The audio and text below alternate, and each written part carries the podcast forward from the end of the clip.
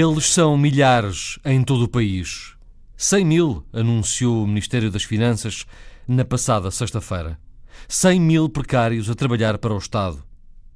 Foi uma longa espera até à revelação deste relatório dos trabalhadores sem vínculo permanente na administração central e empresas públicas. Desde a semana passada que o governo comprometeu-se, até março, identificar um a um os precários existentes neste universo prevende-se o início da regularização a partir de outubro. Neste tempo de espera, a Antena 1 foi ao encontro destes precários. Conhecemos Camila, que trabalha para a Segurança Social há mais de 20 anos e é um falso recibo verde. Pedro, um formador do Instituto do Emprego e Formação Profissional, que não tem direito a qualquer subsídio. E Carla, que tem andado de empresa de trabalho temporário para outra idêntica e que cumpre funções iguais às das assistentes operacionais dos quadros do Centro Hospitalar do Oeste. São retratos de precariedade com o carimbo do Estado. O Estado dos Outros é uma grande reportagem de Filipe Santa Bárbara com pós-produção áudio de João Carrasco. Ora então, agora as temperaturas. Por exemplo, hoje no Porto vamos ter 10 graus. Em Frio. Lisboa, O Porto amanhece frio.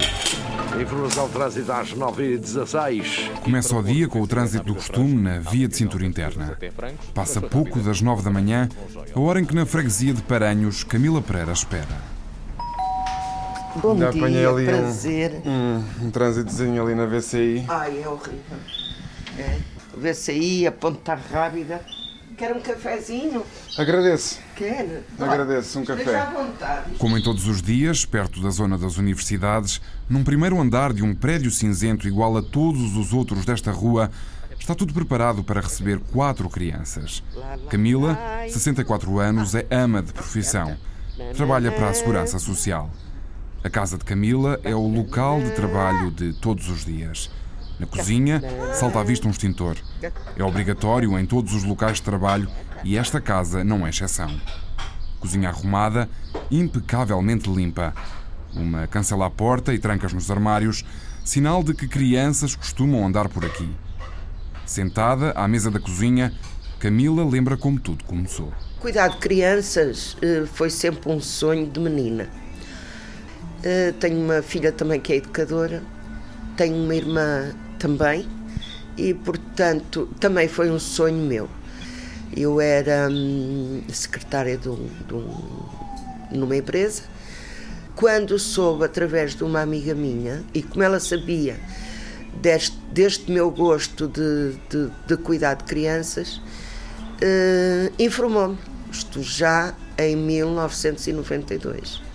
Embora viesse receber muito menos do que estava a receber, eh, e como era um sonho, pronto, preferi eh, vir cuidar das crianças, muito mais sabendo que eram crianças de famílias destruturadas, a maior parte delas. Desde 92 que Camila toma conta de crianças. Trocou um emprego estável para realizar um sonho. Tudo perfeito. Bem, quase. Há mais de 20 anos que Camila Pereira passa todos os meses um recibo verde à Segurança Social. O que nos têm dito e o que me disse- dizem que somos prestadoras de serviços. E, portanto, nós temos, no fundo, temos que, se quisermos desistir, temos obrigações. Se quisermos desistir por qualquer, eh, qualquer facto, eh, temos que dar um tempo de um mês à Segurança Social, com aviso prévio. Eh, Assim como eles, a nós. Uh, de qualquer forma, nunca se entendeu muito bem isto. Este programa já vem desde 1986, portanto, eu tenho 24 há colegas que já se reformaram, que estão para reformar, uh, que trabalham há sempre a profissão delas foi isto. Nós, de facto, não temos subsídio de férias nem subsídio de Natal. Sem direitos, aqueles que são comuns aos trabalhadores por conta de outrem, a avó Camila, como lhe chamam, tem ainda de retirar 124 aos 762 euros que passa no recibo.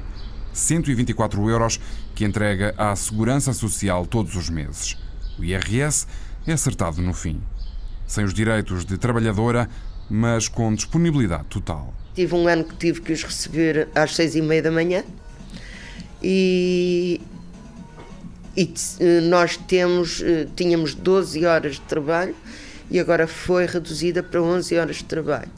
Não é que são 11 horas que estamos com crianças, podemos estar com as quatro, podemos estar só com três, com duas, é conforme a necessidade dos pais. Disponível todo o dia, Camila não pode fazer mais nada.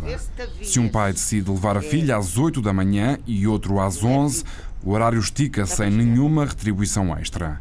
Nada disso está previsto num contrato, porque ele não existe. Tudo que eu queria era um contrato de trabalho e trabalho. Mas trabalho vai tendo. Vou tendo, até quando? A pergunta fica no ar enquanto a avó Camila vai tratar do almoço das meninas. A Segurança Social está a acabar com o programa de AMAS e a passá-las para instituições particulares de solidariedade social. Para já, Camila tem trabalho até agosto. Hoje, a pequena Lisandra, de nove meses, já chegou. A Liara, de dois anos, está a chegar. Olha aí, amiga. Agora tenho que pousar uma para receber a outra, não é? E vai haver mais chorinho. Diz bom dia. Não, diz que não. Diz bom dia. Olá. Não. Não conhece. Mais a norte, em Ponte de Lima, o formador Pedro Couto ensina desempregados a trabalhar com computadores. É o primeiro dia de uma nova formação do Instituto do Emprego e Formação Profissional. Encontramo-lo à saída da sala. Ora bem, nós neste momento, eu sou formador de TIC, vim da sala de informática, eh, vim deixar o livro de ponto eh, à sala onde eles têm a formação teórica eh, e agora vamos ainda a, outra, a outro edifício deixar a chave da sala. Vamos ao primeiro andar. Chave da sala entregue no edifício da Santa Casa da Misericórdia de Ponte de Lima, que cede o espaço para as aulas, está na hora de voltar a casa. Com 40 anos, barba cerrada, Pedro já leva 15 de formador.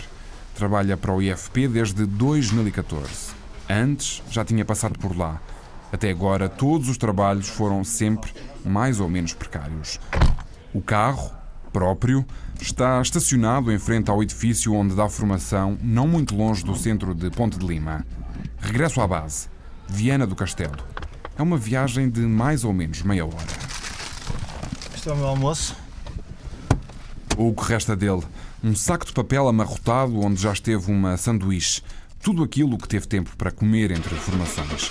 Ao volante, Pedro Couto começa a fazer as contas. O facto de termos que andar em viatura própria é um constrangimento em especial a nível financeiro. Nós fazemos duas revisões, três revisões por ano, temos dois jogos de pneus, eh, portanto o carro avaria constantemente porque tem muitos quilómetros, carros com 300 mil quilómetros, uh, se for ver o parque automóvel do, dos formadores, uh, vai encontrar muitos carros com 300, com 400 mil quilómetros porque, porque, é, porque é, o, é, o, é o normal, nós fazemos muitos quilómetros.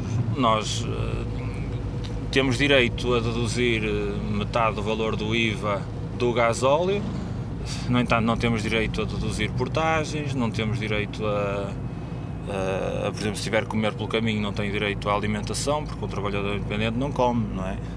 É, é muito mais forte e aguenta-se, toma um pequeno almoço e janta, não é? E portanto, não temos direito a isso, não temos direito a nenhum pagamento de deslocação, ao contrário do que acontece na função pública, em que um funcionário da função pública, se tiver que se deslocar em viatura própria, eh, cobra ao quilómetro a 36 cêntimos, que acho que é o valor que está em orçamento de Estado. Nós, até ao fim de 2015, recebíamos a 11 cêntimos uh, ao quilómetro e, e, com a entrada de, de, um novo concurso, já com este governo, deixámos de receber os apoios no transporte. Uh, implica, em muitos casos, uma, uma, uma perda de 200 euros mensais. E as contas não ficam por aqui. Pedro está tão dentro do sistema que sabe os números de cor, como sabe também o caminho até Viana do Castelo. Com o Rio Lima a fazer companhia na viagem, o formador do IFP baixa a pala do carro para que o sol não ofusque a matemática.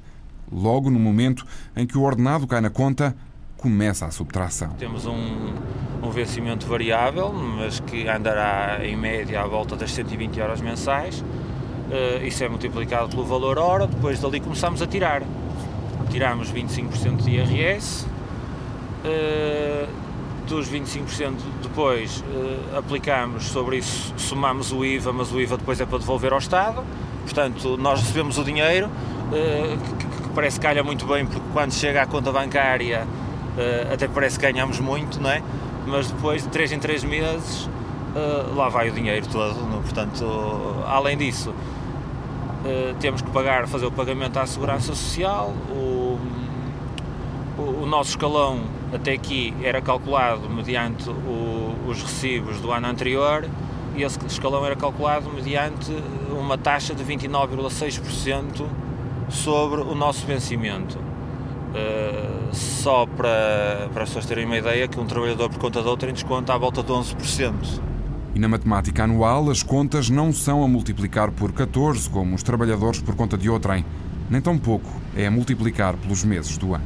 Uh, não é vezes 12, porque em agosto não trabalhamos, não recebemos. Uh, em dezembro há uma paragem, e este ano a paragem foi de quase duas semanas, portanto significa que perdemos eh, oito dias úteis de trabalho. Portanto, como apanhei dois feriados nas duas semanas que trabalhámos, que foi o dia 1 e o dia 8, o mês de dezembro só teve 10 dias úteis para mim, portanto eu perdi meio mês de, de trabalho. Portanto, este ano, ou melhor, no ano 2016, não foram 12 meses, foram, foram 10 meses e meio.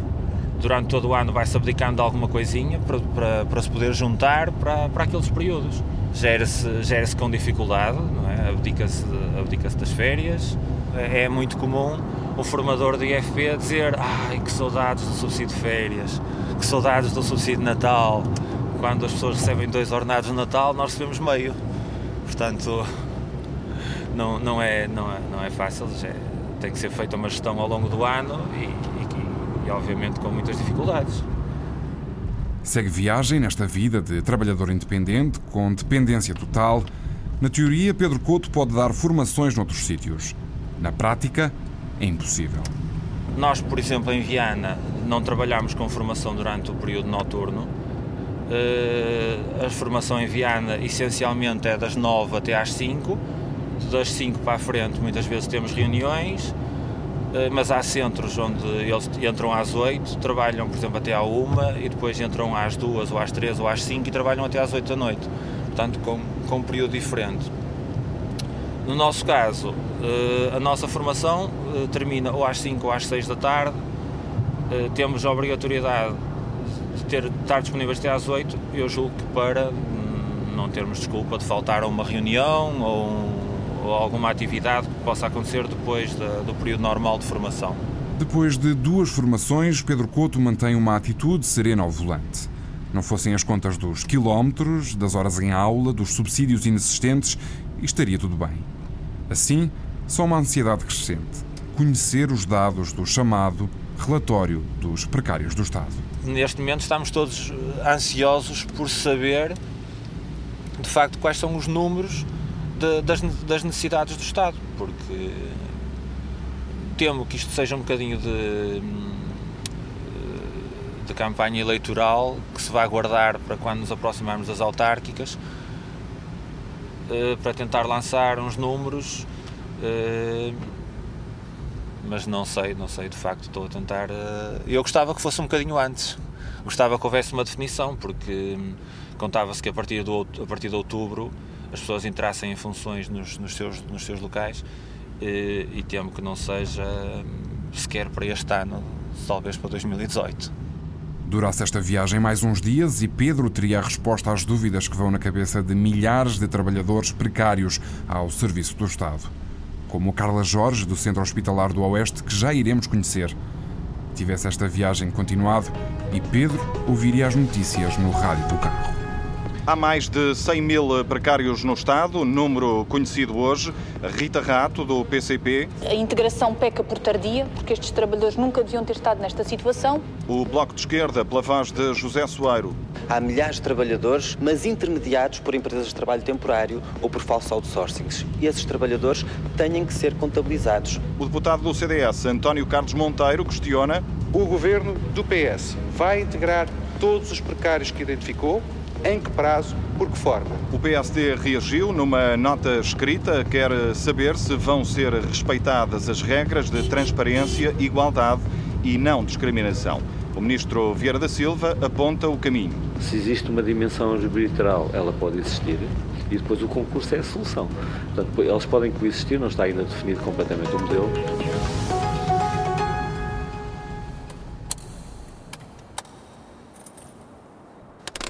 Num dia soalheiro, no ISCTE, Instituto Universitário de Lisboa, o sol convida a conversas na rua. No pátio da Universidade, o investigador e sociólogo do Centro de Investigação e Estudos Sociais, Renato Miguel do Carmo, lembra as nuvens que aparecem na vida de cada um com uma situação de precariedade. A incerteza torna-se um dado absoluto, não é? Ou seja, basicamente as pessoas, a única certeza que as pessoas têm é que de facto têm que contar com a incerteza e isso determina muito o que é que é a sua própria vida. E, portanto, neste caso, nós, por exemplo, já no Observatório, já fizemos um estudo e estamos agora a fazer outro de entrevistas a jovens em situação precária.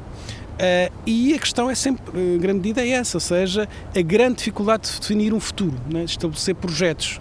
E aqui projetos estamos a falar de coisas que à partida estariam asseguradas numa sociedade uh, como a nossa, não é? Ou seja, de sair de casa dos pais, de, enfim, constitu de constituir família, ter um filho, de comprar casa ou por aí adiante. E, portanto, esses passos, não é? Essas transições que estavam relativamente consolidadas nas gerações anteriores e, portanto, hum, de autonomia económica, financeira, mas também autonomia pessoal, não é? Uh, neste momento elas são, são, estão claramente postas em causa e portanto um, enfim nós lançamos esta ideia ideia no fundo em termos de conceito de que a precariedade, a precariedade se transforma num modo de vida mesmo na relação pessoal até do ponto de vista afetivo por exemplo em manter uma relação a precariedade tem um efeito na medida em que, mesmo a esse nível, porque um, os indivíduos têm grande dificuldade de pensar, de conjuntamente estabelecer uh, um projeto, não é? E portanto, e, e, e, portanto tudo pode acontecer. O investigador Renato Miguel do Carmo faz também a ligação à sociedade. A precariedade põe em risco uma democracia saudável. Que a prazo uh, isso vai afetar a sociedade num todo, está a afetar já, e a própria democracia.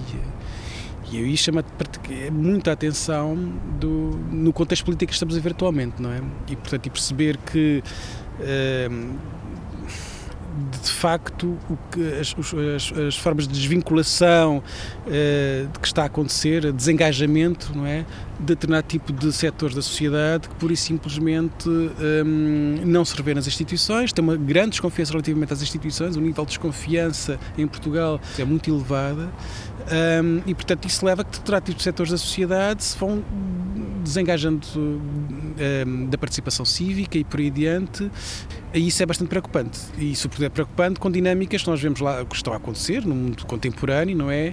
Em que de facto há uma desvalorização vinda de cima também da própria democracia.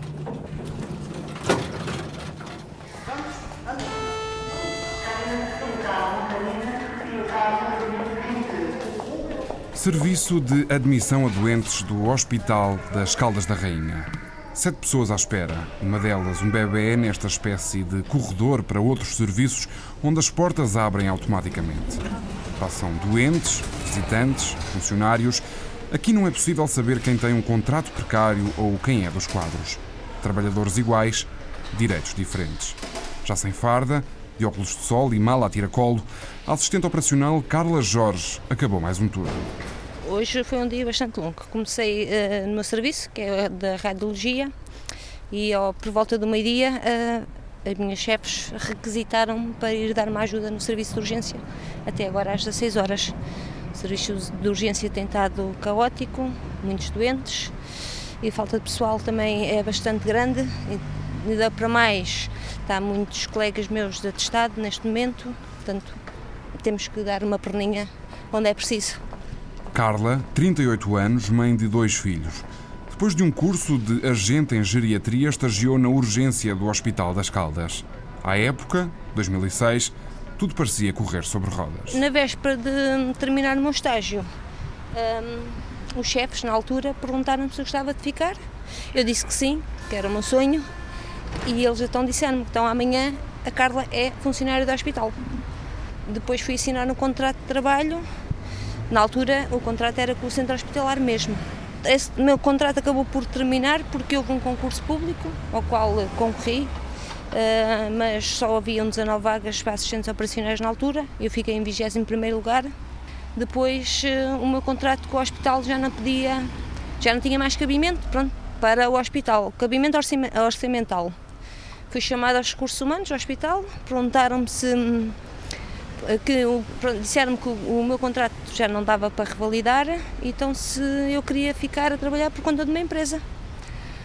Uh, com as mesmas condições que tinha com o hospital, simplesmente era uma empresa de trabalho temporário, mas que possivelmente abriria um novo concurso e que eu depois voltava a concorrer. Até hoje não abriu mais concurso nenhum e saltito de empresa em empresa. A precariedade bateu à porta. Hoje, enquanto desce a pé do hospital a caminho de casa, com uma paragem na Praça da República. Um cafezinho? Vamos tomar um cafezinho. Carla sublinha quais as funções de um assistente operacional. No serviço de urgência, o, assistente operacional faz muitas coisas. Ajuda os enfermeiros a posicionar, a, dar, a fazer higiene aos, aos doentes, eh, ajuda os enfermeiros na recolha de hum, sangues para o laboratório, sangues. E a lista de tarefas continua. Deveres iguais para todos, direitos diferentes para alguns. A começar no facto de uns cumprirem 35 horas, outros trabalharem 40. Os vencimentos também não são semelhantes, os dias para receber não são certos e a marcação de férias é diferente. Ainda assim, é bastante aquilo que os une. Nós hum, temos os colegas do quadro e temos os subcontratados. Mas nós todos temos o mesmo horário, o horário é feito uh, pelas FIAs igual para todos os colegas. Só que há a diferença que uns têm uma carga horária de 35 e nós temos a carga horária das 40. A marcação de férias é, é feita uma reunião onde nós também vamos a essa reunião. Uh, só que pronto, eles podem tirar 10 dias seguidos, por exemplo, no verão nós só podemos tirar 6 dias. É tal situação dos contratos, uh, podem acabar a qualquer momento, pronto, é sempre a mesma desculpa. Eu acho que a desculpa não é essa, a desculpa é mais porque uh, nós somos mais subcontratados do que são do quadro. E se toda a gente marcar os mesmos dias de férias na altura do verão, não há gente para trabalhar no verão.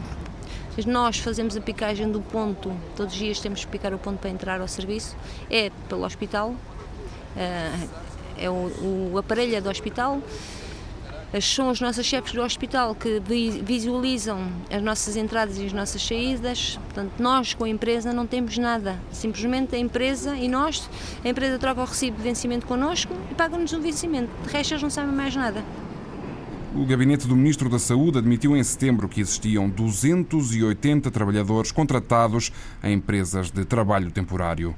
Até setembro, os gastos com este pessoal foram superiores a 6 milhões de euros. Em 2015, passou a fasquia dos 10 milhões. Carla Jorge lembra, durante os dois quilómetros que faz a caminho de casa, que toda esta situação é discriminatória. Mais do que não conseguir um crédito bancário, por exemplo, fica inquieta com o futuro. Até os filhos reconhecem. Os filhos já me disseram muitas vezes para eu deixar o hospital procurar outra coisa, porque eles veem-me, além de, de, saberem que eu tenho um, um contrato de trabalho precário, né, uh, sabem que eu me enervo muito, uh, canso-me muito, aliás já tive um AVC por stress de trabalho também. Uh, e sou uma pessoa que me chatei muito, aborrece muito com, com situações de injustiça. Os filhos dizem, mãe, deixa isso, larga o hospital, isso só tira anos de vida. Mas eu gosto de trabalhar ali e tenho sempre esperança que um dia aquilo vai melhorar. Esperança. Palavra à qual estão agarrados milhares de trabalhadores em todo o país. E medo? Existe? Primeiro tenho medo de sofrer represálias. porque tenho dado a cara, tenho denunciado muita coisa que se tem passado no hospital um, e tenho medo de perder o meu emprego. Mas ainda não, não aconteceu até agora represálias de qualquer tipo? Não, até o momento ainda não tivemos represálias nenhumas. Houve-se falar muita coisa nos corredores, uh, mas nunca, até agora, não senti por parte de ninguém, nem das chefias, de ninguém, qualquer hostilidade em relação a mim. Num apartamento fora do centro da cidade, Carla Jorge tem num dossiê todos os contratos e todos os recortes de imprensa que falam sobre os precários do centro hospitalar do Oeste. Aqui a minha papelada toda. Ao mostrá-los, lembra-se de mais uma situação. a medicina do trabalho. Que apesar de trabalharmos no hospital, nós trabalhadores subcontratados não temos direito a uma consulta de medicina de trabalho. Nunca, nunca tivemos uma consulta de medicina de trabalho com esta empresa. Portanto, não, sabe, não sabem se a gente somos pessoas doentes, se não somos. Uh, uh, nunca houve e já questionamos várias vezes a empresa. Queremos, porque toda, todos os funcionários do hospital têm a consulta de medicina de trabalho, à exceção nós subcontratados não temos.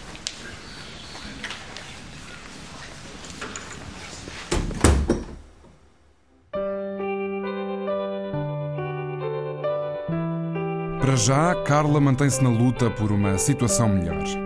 Amanhã, volta a fazer os dois quilómetros, a parar no quiosque para tomar um café, para por fim chegar ao hospital. Aí, de farda vestida, é igual a todos os outros.